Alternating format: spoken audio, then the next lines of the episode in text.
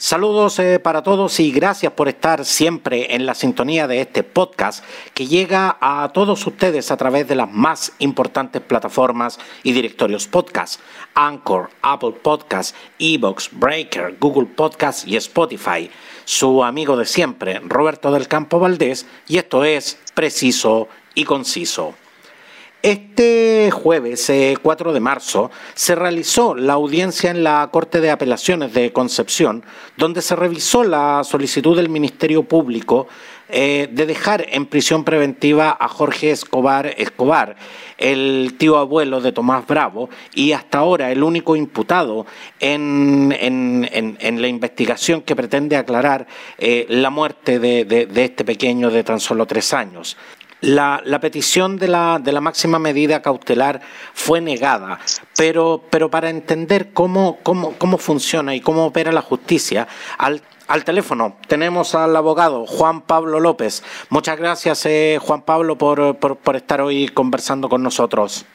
Gracias, Roberto. Gracias por la invitación. Juan Pablo, a ver, en primer lugar quiero decirle a la gente que nos está escuchando que no nos vamos a pronunciar sobre un juicio, sobre una causa que en estos momentos aún está en proceso, pero te invité, Juan Pablo, para entender los aspectos legales de lo que, de lo que presenciamos hoy en este instante, cuando Jorge Escobar Escobar eh, es el único imputado, la justicia nos sorprende al dejarlo no solo en libertad, sino además sin ninguna medida cautelar. Juan Pablo, ¿cómo, cómo podemos entender esto que, que, acabamos de presenciar? Mira, la, audiencia de hoy día, que es el alegato ante la Corte de Apelaciones respecto de la resolución otorgada por un tribunal que negó la prisión preventiva, eh, en realidad más que atenernos a lo que señaló la Corte, debiéramos ir hacia atrás, precisamente la audiencia en donde se hizo el control de la detención, se formalizó eh, al tío abuelo Tomás, al señor Escobar, y además se solicitó por parte del Ministerio Público eh, la medida de prisión preventiva, que es la máxima mayor de medida cautelar que existe hoy día en el ordenamiento procesal penal chileno. Primero, obviamente con el control de detención y la formalización no hay problema porque la formalización de hecho es una, un derecho en cierta medida que tiene la Fiscalía de formalizar, que es una simple comunicación a una persona que está siendo investigada y podría tener algún grado de participación en ese hecho.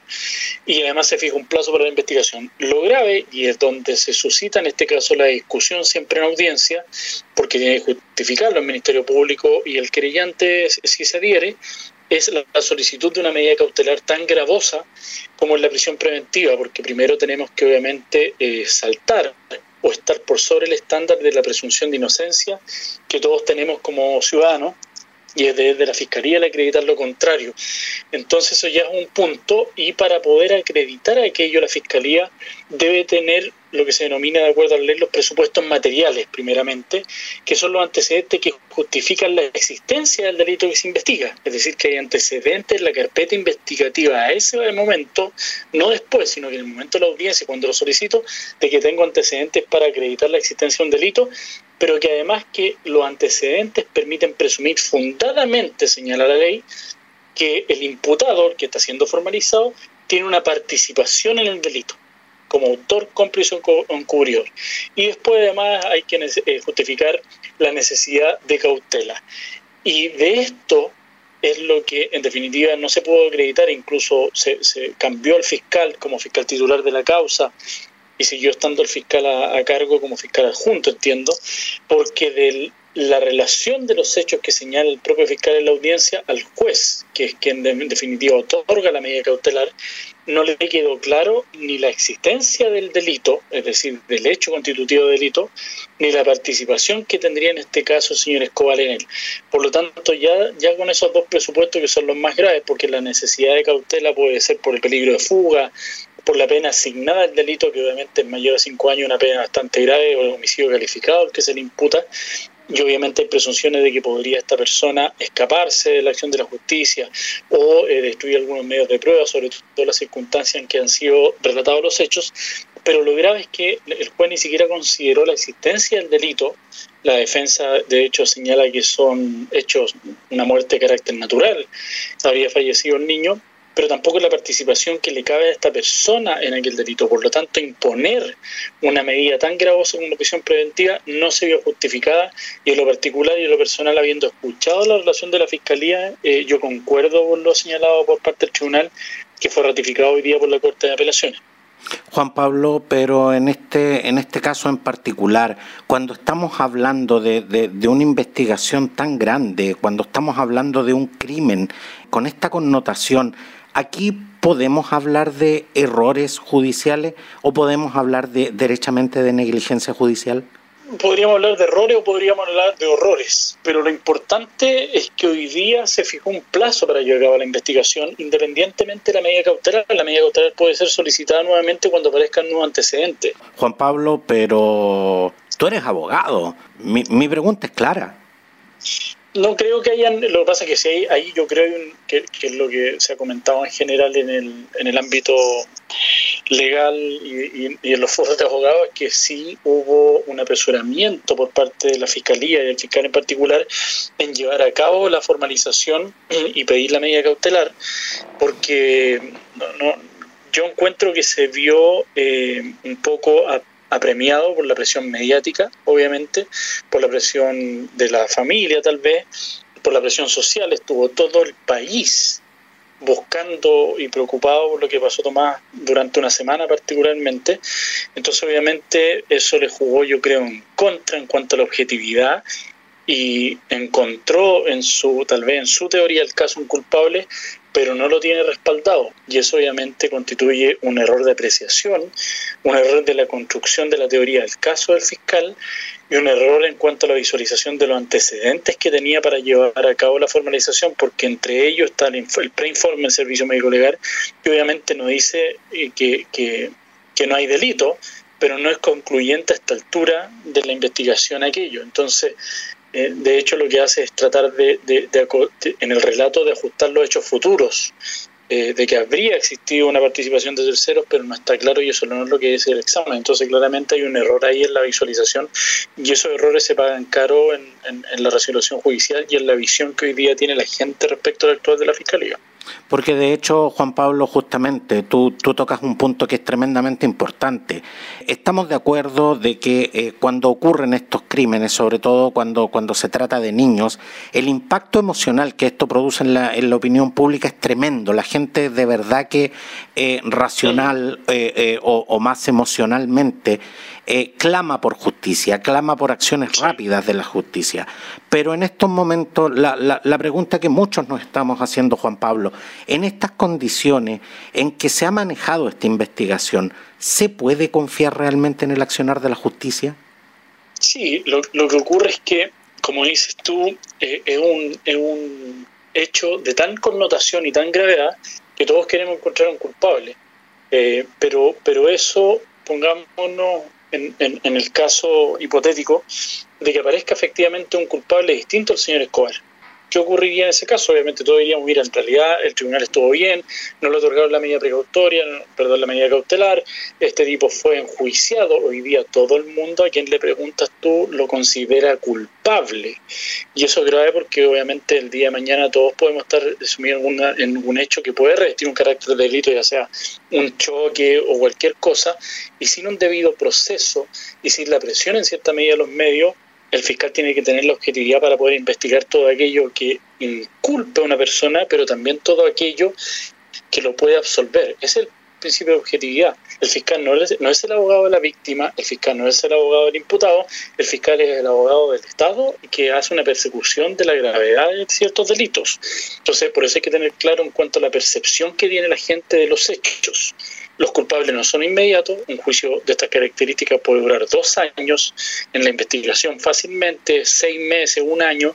después un juicio que puede durar mínimo 20 días, yo tuve un juicio que duró más de un mes, en el caso de La Rosa, en donde existían videos que daban cuenta de la participación del imputado. Algo totalmente anómalo en la investigación, que existan videos que den cuenta del delito. Y eso aún así duró más de un mes. Entonces imaginemos acá que estamos solamente trabajando con pruebas de carácter indiciario, con relatos, con testigos, con presunciones, porque todavía no hay ninguna prueba directa una grabación de una cámara en el puente, que entiendo que desaparecieron las cámaras, un testigo directo de los hechos que lo haya visto caminar, o dos más testigos, alguna grabación de un teléfono, eso hoy día no existe. Por lo tanto, la presunción es clave en estos casos hasta determinar que existe un culpable. Hoy día nosotros creemos que alguien mató a Tomás, que hay un homicidio, pero eso no está acreditado podemos por los hechos, por lo que la gente crea o por lo que los periodistas puedan llegar a concluir de ciertas conductas, es así, porque si no, el Estado de Derecho no existiría. Juan Pablo, pero acá estamos eh, eh, con un caso que, tal como lo dijimos, eh, tiene una tremenda presión mediática. los medios han estado, han estado encima de esto desde, el primer día y las redes sociales también han, han, hecho lo suyo pero cuando, cuando ocurren casos que, no están tan cubiertos por, por los medios y, y nos encontramos con, con, actitudes como esta, eh, eh, es legítimo, es legítimo pensar, eh, Juan Pablo, de que hay muchos casos en que personas inocentes son inculpadas de, de, de delitos que no cometieron cuando las investigaciones estamos viendo que se manejan de esta manera. Sí, hay cientos de casos donde hay personas que son inculpadas o, que incluso son, sometidas a prisión preventiva con pruebas que, después se, se, da cuenta que, no era tan así o que existen pruebas de mayor calibre que lo, lo exculpan y están un año en prisión preventiva, pierden en definitiva el contacto con su familia, pierden sus fuentes laborales y estar un... O sea, yo he estado de visita en cárceles para ver a imputados y esa experiencia ya es traumática para, para cualquier ser humano ver el estado en que están los presos. La gente hoy día pontifica y señala que los presos se tienen que pudrir en la cárcel y hoy día los presos eh, literalmente se pudren en la cárcel. Son condiciones infrahumanas y un estado que no cualquiera podría tener. Y una persona que es inocente, que es sometida a este régimen carcelario, o se vuelve loco o entra en una depresión terrible o termina siendo asesinada porque se le cree culpable dentro de la cárcel o simplemente cuando sale no puede rehacer su vida porque porque ya me lo que, porque ya tiene una, una este estigmatización social ya lo estigmatizaron y el tipo ya es culpable independientemente de que ya no se le haya conseguido la, prisión preventiva y que el día de mañana eventualmente pueda ser eh, considerado inocente y una sentencia absolutoria, ya quedó en el inconsciente de la gente que lo que no se pudo fue acreditar que era culpable, pero el tipo ya, ya esa presunción de inocencia sobre él no existe. Juan Pablo, algo que me ha dado vuelta de, verdad todo, toda la tarde. Eh, tratándose eh, de, un, de un delito de, tal magnitud, me, llama mucho eh, la atención que tratándose de un crimen donde tenemos solamente un imputado, donde hay una investigación en curso, no hayan medidas cautelares. Tú, tú mismo lo señalaste. Jorge Escobar en estos momentos podría, podría perfectamente destruir pruebas, podría conversar con, con personas alterando testimonio e incluso podría salir del país sin ninguna restricción, porque en estos momentos no hay ninguna medida cautelar sobre él. ¿Qué pasa si esta persona abandona el país, por ejemplo? Claro, es que, es que como te digo, eso es lo que nosotros creemos y entendemos, pero si no existen las pruebas para acreditar que él tiene una participación en el hecho y que existe un hecho que tiene, revite las caracteres de delito, la prisión preventiva no la van a otorgar jamás por por creencias. Juan Pablo, estoy, eh, eh, estoy completamente de acuerdo contigo, pero, pero convengamos en que esto es una investigación en curso. Aquí, aquí no podemos, o sea, hoy, jueves 4 de marzo, no podemos concluir absolutamente nada. No, nada, lo que, lo que pasa es que no se trató de un delito fregante, ojo con eso, que eso que lo, también la gente cree, en algún momento incluso algunos canales de televisión salieron a decir que él estaba confeso y él jamás ha confesado es lo que hizo y, que fue la última persona que estuvo con él y a quien eventualmente se le desapareció. Ojo, yo no, no le creo ni a él, ni creo que sea culpable, inocente, no soy abogado del caso, nada. Simplemente estoy apelando a la objetividad. No porque él haya sido la última persona con la que se le vio, eventualmente tiene que ser la persona que usó el, el, homicidio. Si eso no existe, y es ahí donde se apresuró el fiscal en solicitar la detención de él, y posteriormente la formalización porque ahí comienzan a correr todos los plazos judiciales. Y si él no tenía la carpeta investigativa a esa, a esa época armada, nada que hacer. Volviendo al caso La Rosa, nosotros tomamos el caso cuando habían dos años de investigación y él tenía la única medida cautelar era la de arraigo. Y cuando aportamos antecedentes y solicitamos la reformalización, se solicitó la prisión preventiva, se le, se le detuvo y no estuvo en, estuvo en prisión preventiva hasta el término del juicio que duró desde la investigación a esa fecha más de ocho meses.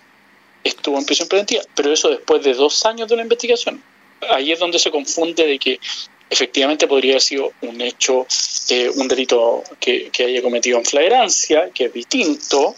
a que haya estado confeso, a que no exista nada y el fiscal aceleró la formalización porque también entendía que él era el culpable.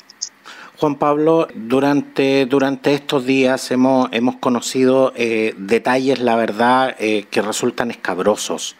Eh, que resultan chocantes. De hecho, muchas veces al momento de informar tenemos que, que colocar eh, las advertencias de que, de, que, estamos frente a información que puede ser, que puede ser de, alta sensibilidad para, para, mucha gente. ¿Es normal que este tipo, este tipo de informes se, se, se, conozcan tan ampliamente? Mm, no, eh, y de hecho, y efectivamente en, las formalizaciones de este tipo, uno pide primeramente no por un tema de libertad informal, sino precisamente por la por el calibre y la vulneración de la familia, particularmente del menor, eh, que porque hoy día ya no es persona, alguien que falleció deja de tener esa calidad desde el punto de vista legal, pero sí por la, por la vulneración y el daño que puede producir en la familia y en la sociedad, ese tipo de informes son se omiten por lo menos ser leídos en una audiencia de carácter público. Eso no, no. Ahora siempre hay filtraciones porque esas carpetas se digitalizan y entre que las pierde, se pierde cuando se entregan a los abogados, a las partes que pueden solicitar copias o alguien internamente las puede haber entregado. Juan Pablo, durante la jornada del miércoles, el fiscal nacional Jorge Abbott eh, reemplazó al, al fiscal eh, José Ortiz por eh, la fiscal regional del Biobío, Marcela Cartagena. ¿En qué, en, en, qué varía eh, el desarrollo de la investigación esta, esta medida, Juan Pablo? Mira, obviamente que, que hayan cambiado la, al fiscal a cargo de la investigación es un hecho que da cuenta de, el apresuramiento y un poco la, los errores que cometió en la formalización y en la prisión en solicitar la prisión preventiva y es una señal obviamente interna a las víctimas y a la sociedad